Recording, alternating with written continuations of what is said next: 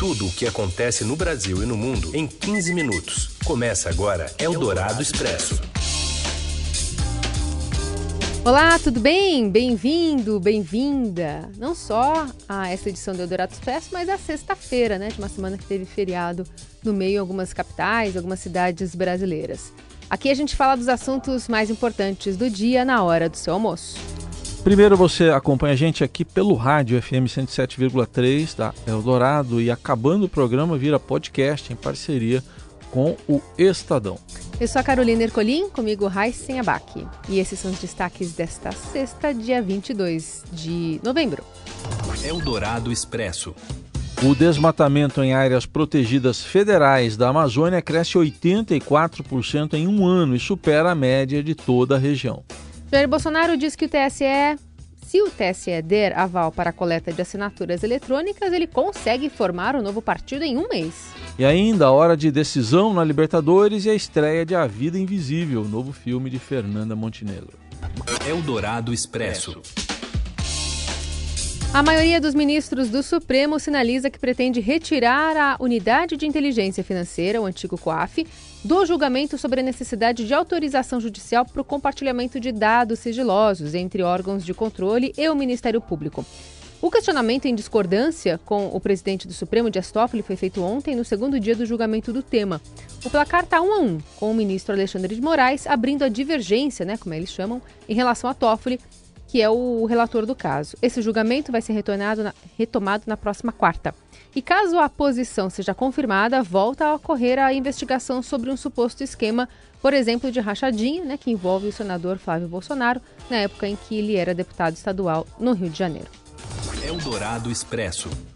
O presidente Jair Bolsonaro agora tem um partido para chamar de seu e o número que vai representar a legenda nas urnas será o 38, como no calibre de um revólver. No estatuto, a defesa de Deus, das armas, da família, o combate ao comunismo. Apesar da festa de lançamento da legenda, o presidente admite ficar fora da eleição municipal. O futuro ao TSE pertence. O tribunal decide na semana que vem se será possível colher as quase 500 mil assinaturas de forma eletrônica. Quem conta aqui para a gente é o repórter Matheus Vargas, direto da capital federal. O presidente Jair Bolsonaro disse hoje que poderá tirar do papel o seu partido, o Aliança pelo Brasil, em um mês, caso o Tribunal Superior Eleitoral, o TSE, dê aval à coleta eletrônica de assinaturas. Terça ou quarta, está prevista a coleta ou não é, eletrônica, né? Se for positivo, forma no mês do partido.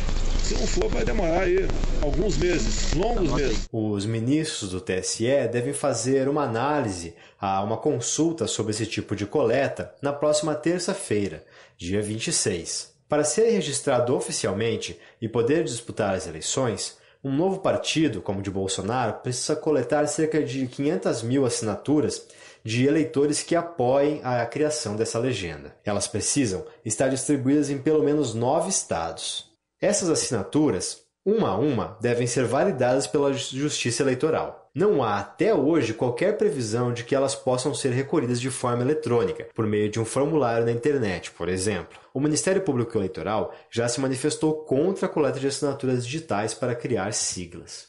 Para validar as assinaturas eletronicamente, seria necessário que todos os eleitores que quisessem apoiar a criação da nova sigla de Bolsonaro tivessem um certificado digital. A ferramenta garante a autenticidade do autor da assinatura, mas custa em torno de 150 a 200 reais. O prazo para que o partido seja registrado a tempo de concorrer às eleições municipais de 2020 é apertado, termina no final de março. Sem garantia de que a assinatura eletrônica possa ser uma opção, Bolsonaro citou a biometria como uma alternativa, mas não detalhou como funcionaria. Segundo o TSE, cerca de 75% dos mais de 147 milhões de eleitores brasileiros já fizeram seu cadastro biométrico na Justiça Eleitoral.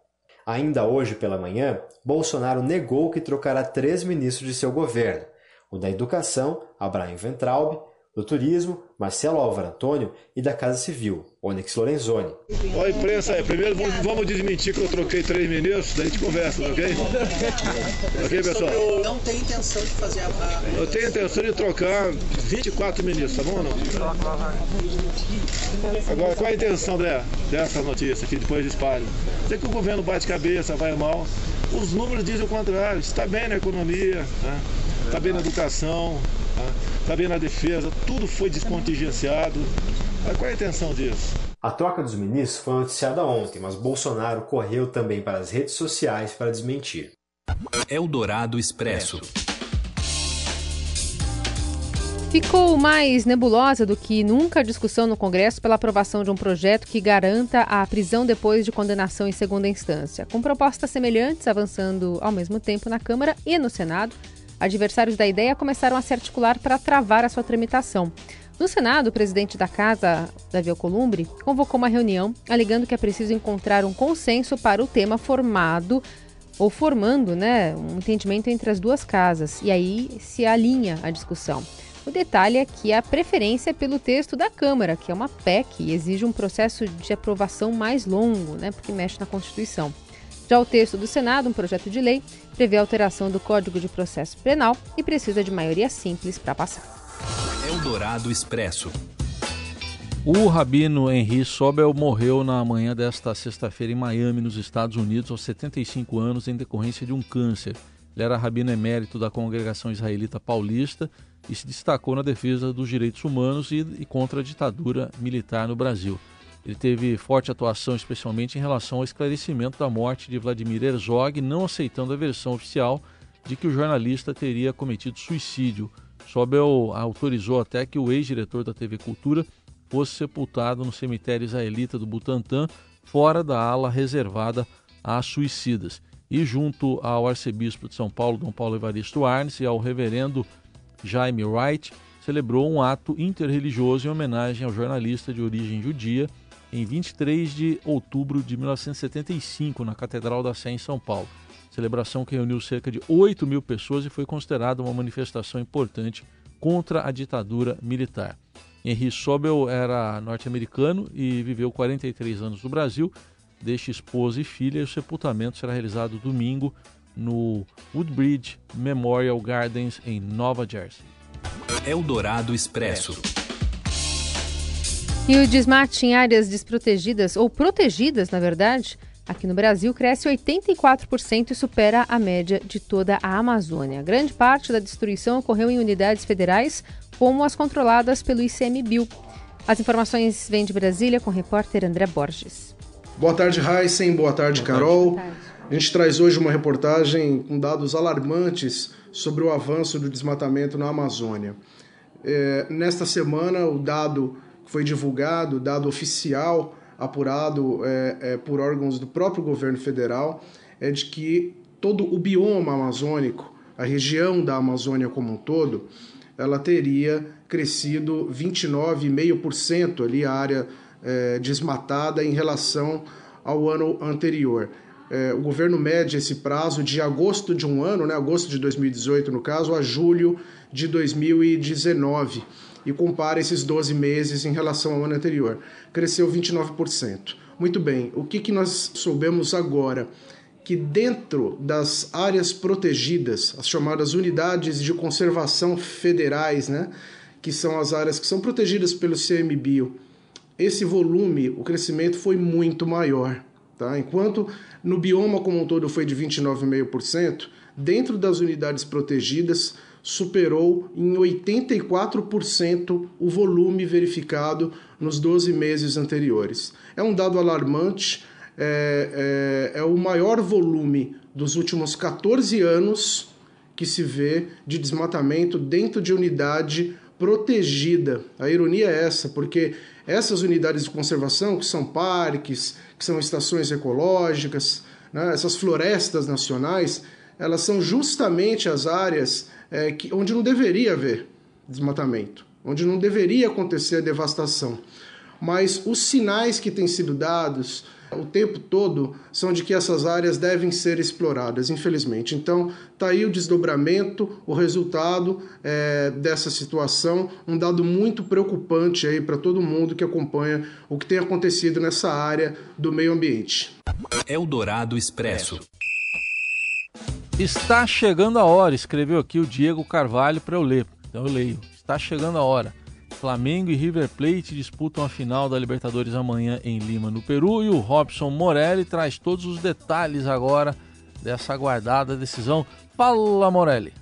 Olá, amigos! Chegou o grande dia. Hoje eu quero falar dessa decisão Flamengo e River Plate, decisão da Libertadores da América 2019. Um jogaço, um jogo que tem no representante do Brasil Flamengo, um time consolidado, um time que encantou o futebol brasileiro de modo geral, um time que tem um treinador muito valorizado no momento, que soube reunir o talento de todos esses jogadores e conseguiu fazer é, individualmente de cada um deles um grupo forte. A gente olha para o Flamengo hoje e a gente fala: esse time não perde para ninguém. É claro que perde, mas é o fino da bola que esse time está jogando. E do outro lado, tem o River Plate, com jogadores mais novos, com jogadores mais valorizados, com jogadores que podem deixar o clube depois dessa partida é, e jogar na Europa, é, e com um treinador que está no comando da equipe há seis anos, Galhardo, sabe tudo do River Plate,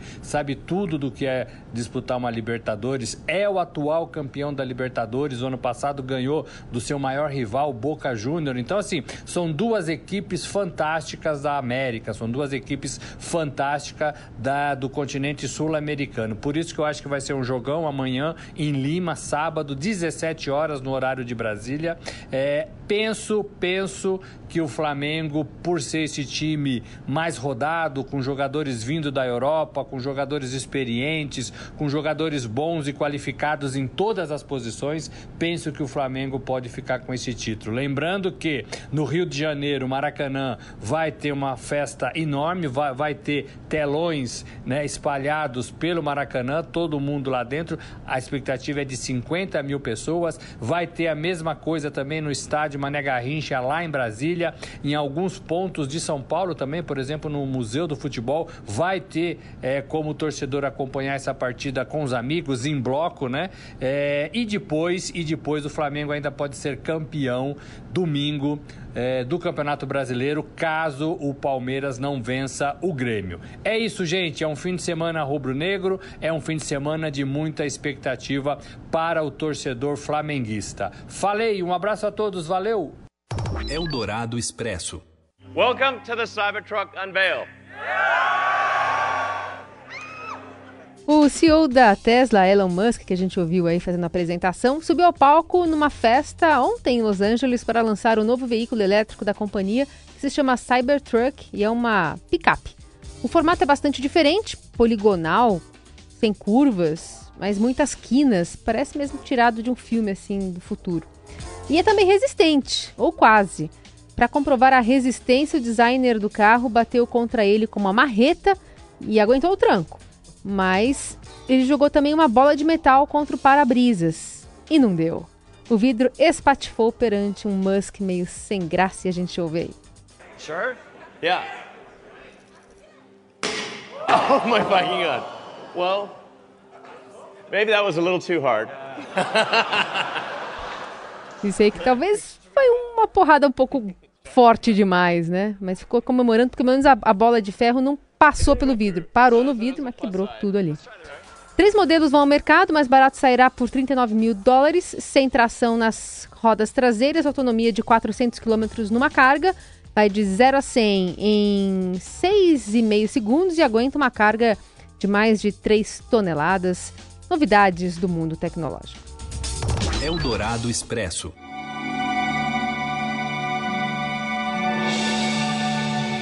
Você não sabe a falta que você me faz. Nos cinemas brasileiros entra em cartaz o drama A Vida Invisível, filme nacional na disputa pela indicação aí a tentar uma vaga lá na concorrência pelo Oscar de melhor filme estrangeiro. O longa do diretor Karim Ainus foi indicado também ao Independent Spirit Awards e concorre na categoria de melhor filme internacional. A indicação ao principal prêmio do cinema independente é um importante termômetro para o Oscar de 2020. A trama mostra o paralelo entre duas irmãs que arrumam diferentes maneiras de lidar com o regime patriarcal vivido em casa. Bom, tem a Carol Duarte, que esteve aqui na Rádio Dourado até com o Emanuel Bonfim e o Leandro Cacoste no fim de tarde, e a Fernanda Montenegro também nesse filme, né? Aliás, tem uma entrevista da Fernanda Montenegro na TV Estadão no YouTube, bem bacana. O material que também está no estadão.com.br, com o perfil e a Fernanda contando também um pouquinho sobre o papel dela no cinema. Ela que celebrou né, o aniversário também lançando um novo livro, que é um dos mais lidos no Brasil. Bora lá, então. Fim de semana chegou, a gente volta na segunda com mais uma edição do Eldorado Expresso. Vamos ficar invisível até segunda, então. Fui! Tchau. Você ouviu Eldorado Expresso tudo o que acontece no Brasil e no mundo em 15 minutos.